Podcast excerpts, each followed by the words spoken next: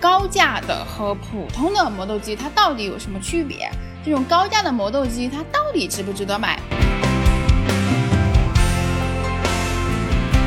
所以只有咖啡粉它的那种粗细均匀度很高，然后咖啡风味的细节、层次感、变化性呢，才能够得到一个更好的展现。大家好，我叫 Alice，是一名学化学的咖啡烘焙师，同时又痴迷于手冲咖啡。二零一五年成立了金鱼家手冲咖啡品鉴团。从这期开始呢，我们就进入到了从种子到杯子的最后一个环节萃取，前面环节处理的好坏情况啊，都会通过萃取环节，然后在品饮的咖啡风味当中得到体现。接下来的几期内容呢，我们会聊一聊日常手冲萃取当中的一些工具和萃取的一些小技巧。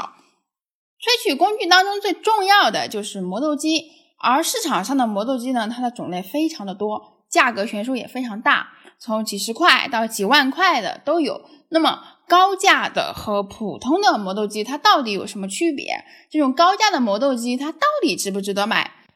我们选择萃取工具，一般都是为了最后我们想要得到的，或者说我们想要萃取出来的风味而服务的。所以，你想要什么样的咖啡风味，你一般就会去选择什么样的工具。磨豆机的作用呢，就是把咖啡豆磨成咖啡粉，然后以便于我们用热水能够更快速的萃取出咖啡更多的风味物质。而咖啡粉呢，对于风味的影响主要来自两个因素，第一个就是咖啡粉粗细的均匀度，第二个就是咖啡粉的细粉的比例。咖啡粉中先被萃取出来的风味物质呢，一般是比较好的风味物质，而后萃取出来的呢，一般是比较差的风味物质。比如说一些苦和涩的东西，如果说咖啡粉它的粗细差别非常大的话，那么当萃取细小的咖啡粉当中好的风味物质萃取完成的时候啊，粗的咖啡粉当中好的风味物质呢就还没有萃取完全。如果这个时候你就停止了萃取，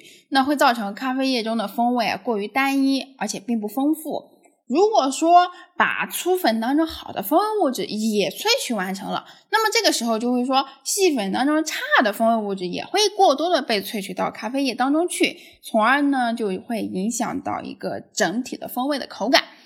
所以只有咖啡粉它的那种粗细均匀度很高，然后咖啡风味的细节、层次感、变化性呢才能够得到一个更好的展现，同时也更方便我们对风味的细微调整和把控。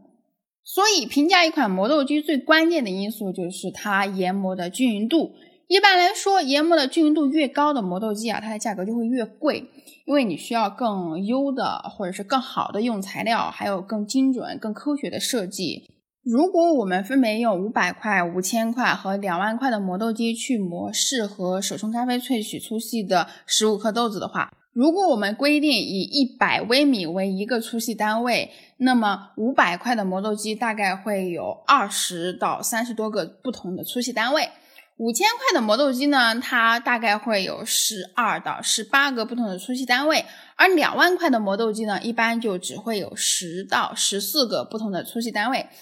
从粗细单位的数量上，我们就可以看出这个研磨的均匀度了。除了均匀粗细之外啊。还要求磨豆机每次研磨的同一个粗细单位的粉量是相近的。比如我用十五克的咖啡豆，第一次研磨出的咖啡粉在四百到五百微米这个粗细单位的时候有零点六克。那么第二次我用同样的研磨参数，如果说我得到零点七克或者是零点五克相同粗细范围的咖啡粉，那么我就认为啊这个磨豆机它是研磨均匀的。否则的话呢，它的研磨度就是默认为是不均匀的。除了咖啡粉粗细的均匀度之外，咖啡粉中的细粉的比例对风味的影响也很大。我们把小于一百微米的咖啡粉呢称为咖啡的细粉，细粉太少了呢，就会造成它的风味很单薄；而细粉太多了呢，又容易堵塞滤纸，而导致你说萃取时间很长，然后整个风味就变得很难喝。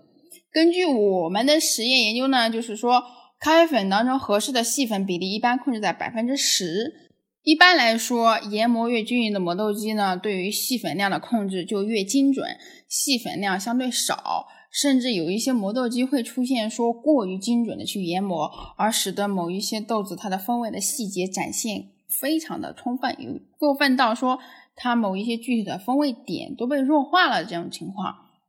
嗯，通过上面的分析，我们可以得出一个结论，就是说，一般来说，价格越贵的磨豆机，研磨的咖啡粉的均匀度就越高，细粉比例呢就越可控，手冲萃取咖啡风味的层次和细节就会越好。所以，如果要我在购买咖啡设备的各种预算上做推荐的话，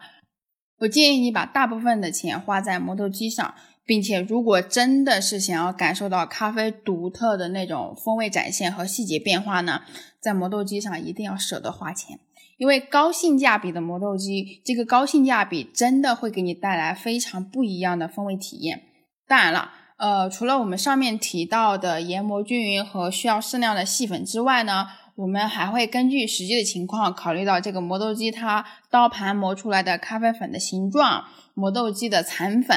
静电吸附等等等等这些问题，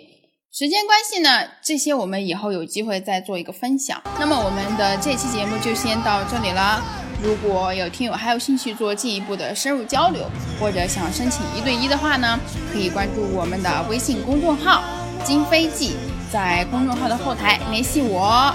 拜拜。爱你越久，我越被动，指引我的爱。是我让我的心失去自由，却再也没有勇气。